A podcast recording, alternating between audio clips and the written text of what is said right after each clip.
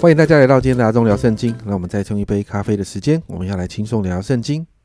今天我们要来读诗篇一百零七篇和一百零八篇。那诗篇一百零七篇其实是接着一百啊零五、一百零六哦。那这其实这三篇都是咏史诗哦，就是在谈论历史的诗歌哦。那一到三节呢是序曲，诗人就鼓励百姓来赞美神，因为神是好神，神是慈爱的神，是救赎百姓的神，神也是把百姓从各地招聚回来的神。接着很长一段的经文提到诗人向神感恩。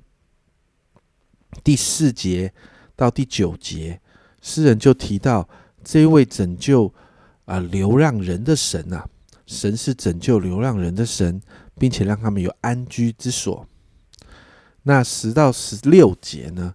诗人就提到，神让那一些好像被囚禁在监牢里头的人可以出监牢，可以得自由。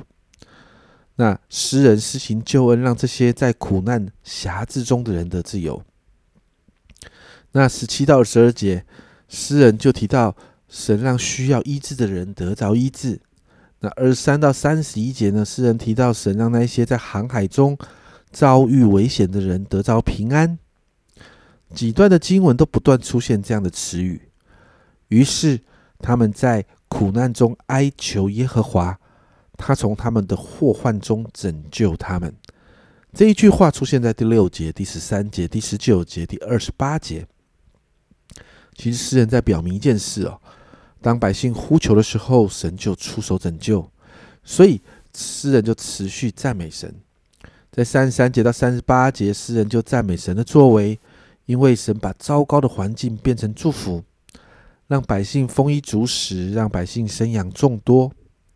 最后三十九到四十二节，我们就看到诗人提到，就算百姓面对困境，但神仍然存留百姓的性命。让他们可以继续延续生命，去生长啊，生养众多。所以诗人就鼓鼓励百姓，在四十二节这样说：凡有智慧的，必在这些事上留心，也必思想耶和华的慈爱。诗人期待百姓透过这样的一个历史，神是拯救，神施恩，神医治，神释放人得自由。在这个以色列历史里面，他期待百姓去默想，去看神的作为。接着诗篇一百零八篇，那在读这篇诗篇的时候，你会很有熟悉感，因为呢，这一篇诗篇其实我们看到它是由两篇诗篇的经文组成的。前半部的一到五节其实是诗篇的五十七篇的七到十节。那这一段经文其实是很美的赞美的歌词哦。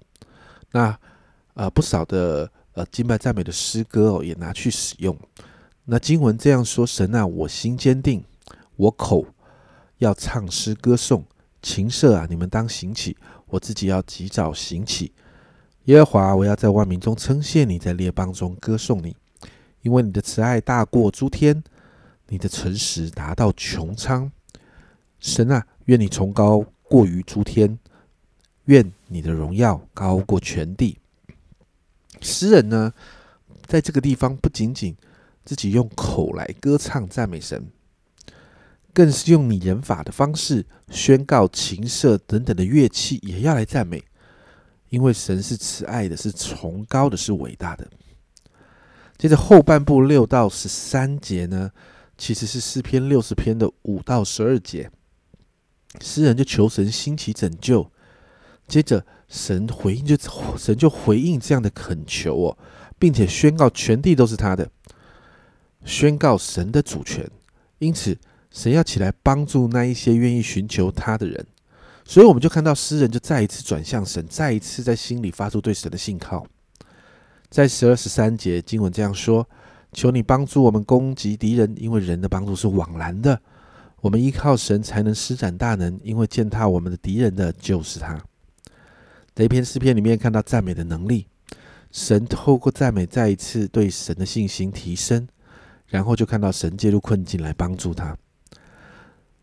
家人们，这两篇诗篇，其实我们都看到诗人不断的赞美神，因为神保护、拯救那一些愿意在困境中寻求他的人，愿意啊，在苦难当中仍然相信他的人，神愿意保护拯救这些人，而这样的人真的都会经历神的恩典跟救恩。因此，我们为自己来祷告，我们所信的神真的是又真又活的。因此，现在你在困境当中吗？好不好？今天早上你就起来赞美，在困境当中的赞美会提升我们的信心。在困境当中的赞美，会让我们经历这一位神，特别是又真又活的神介入我们的困境中。我们一起来祷告。主啊，今天早上我特别主啊，我们要把所有正在面对挑战跟困境的所有家人们，主啊，我们要一起都带到你的面前。主啊，我宣告，主啊，当我们在困境里面起来赞美你的时候，神啊，你是又真又活的。主啊，我们今天早上就这样的相信。主啊，主啊，你帮助我们。主啊，从你的话语里面认识你；主啊，从你的话语里面宣告你要介入在我们所有的困境里面。我奉耶稣的名宣告：主啊，今天当我们开始赞美你，你配得所有的一切赞美的时候，主啊，主啊，你就在我们的困境中，主要，开始介入。主要，奉耶稣的名，主要，主，你配得所有的赞美。主要，你配得我们在困境当中更多的赞美你。因为你是又真又活的神，谢谢主，欢迎神你自己进到我们所面对的困境当中每一个细节。